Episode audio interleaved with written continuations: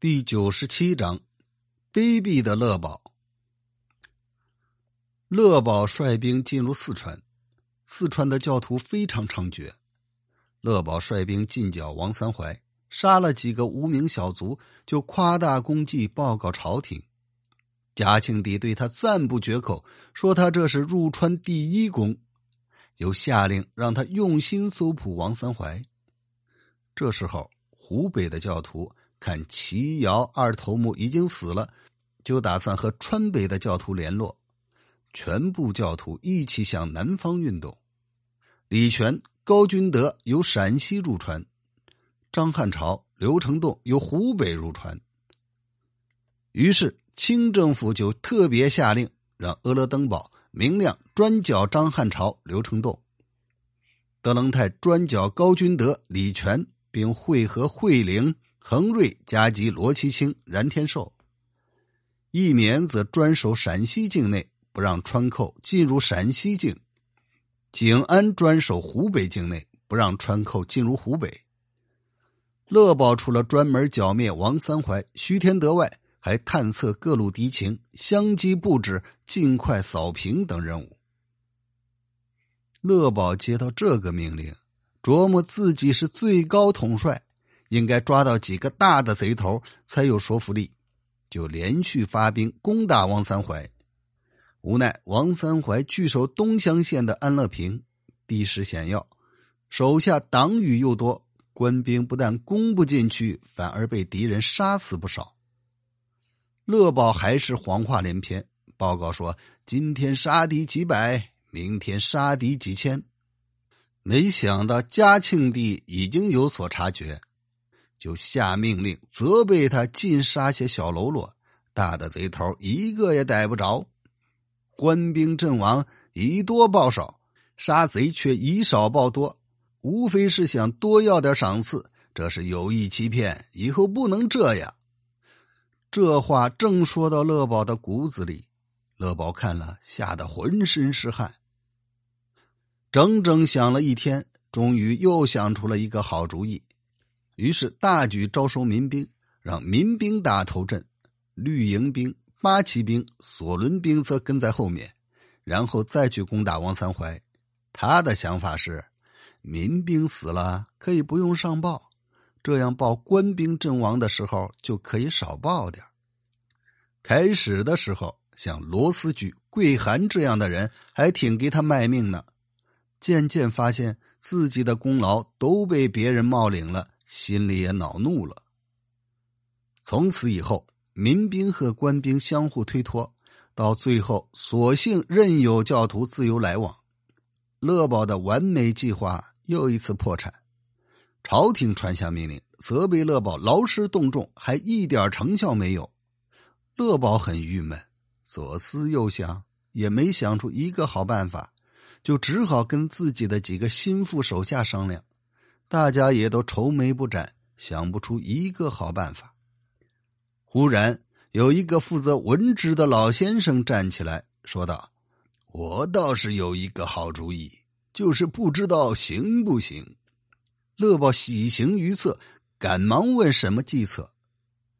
老先生说：“朝廷的命令是让大帅剿灭王三槐，是不是只要抓住王三槐就可以交代了呢？”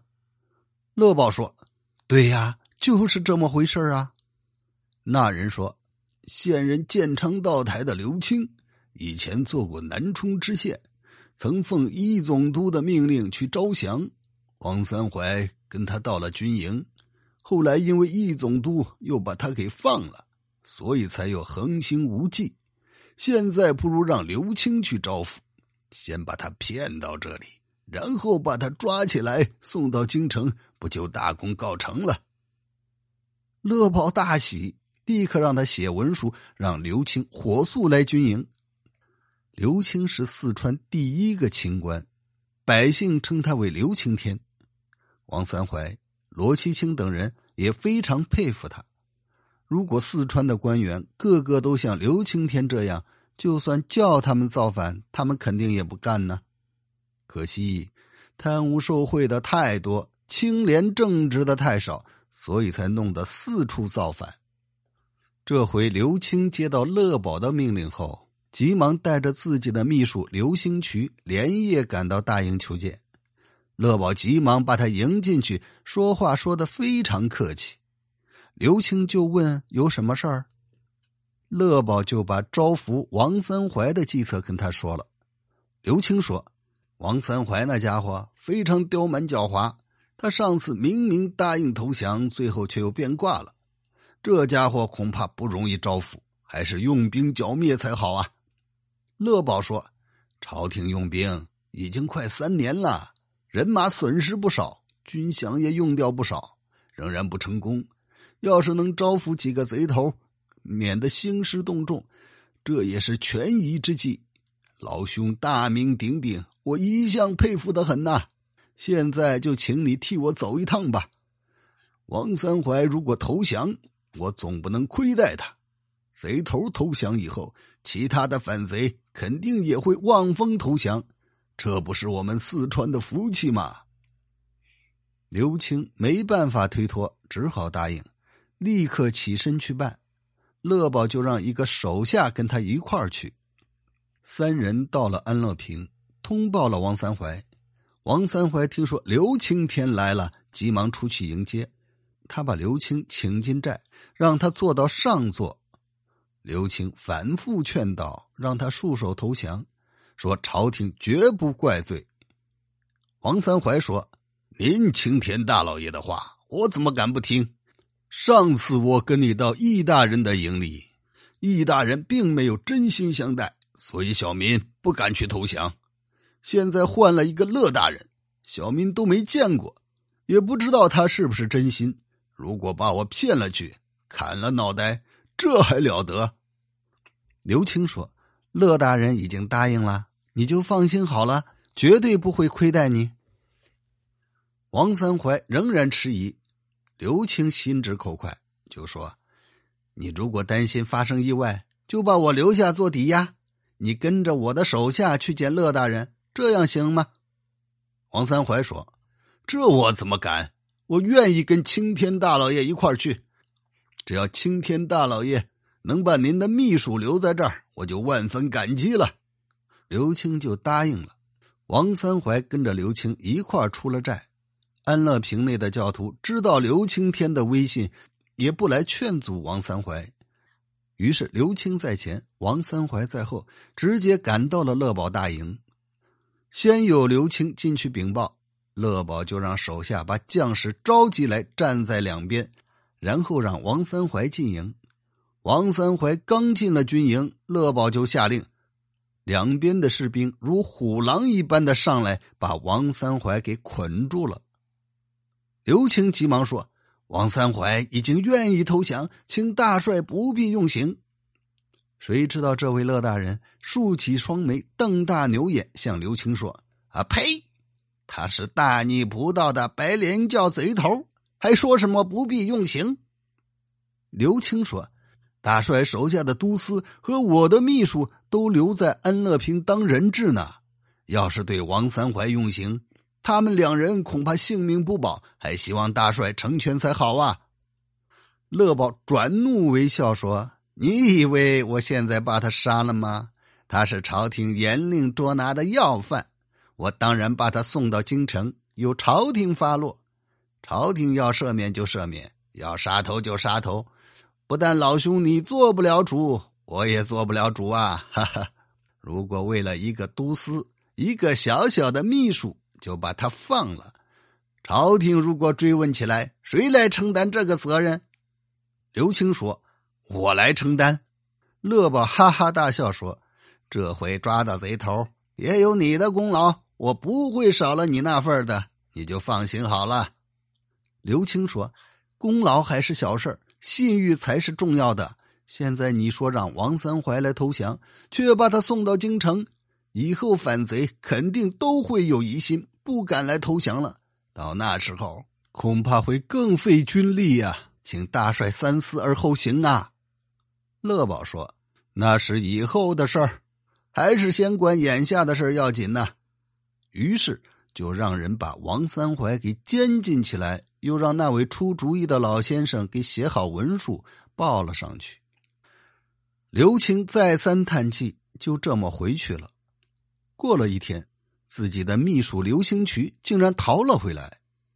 刘青赶忙问他是怎么逃出来的。秘书回答说：“反贼因为王三怀一直没回去，就打算拿我俩来抵命。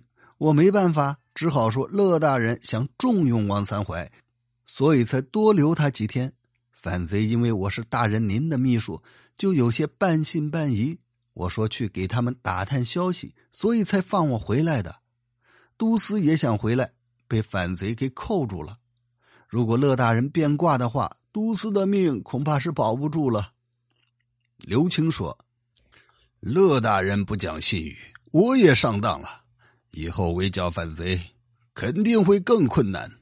没办法呀，咱们先回去吧。”于是就写了封信，让手下交给乐宝，自己带着秘书回去了。过了几天，皇上的命令下来了，命令上说。乐宝攻克了安乐平的贼巢，生擒了贼头王三槐，我非常高兴，所以特地晋升乐宝为威秦公。乐宝的弟弟永宝因为之前剿匪不利，被罢官，抓回京城，交给刑部监禁。现在因为乐宝打了胜仗，所以也给放了。紧接着又下了一道命令，晋封军机大臣、大学士和珅为公爵。户部尚书福昌安为侯爵，这个命令显然是太上皇的意思。嘉庆帝不敢反对老爹，所以才有了这道命令。乐宝就一面让人把王三槐送到京城，一面再派人去攻打安乐平。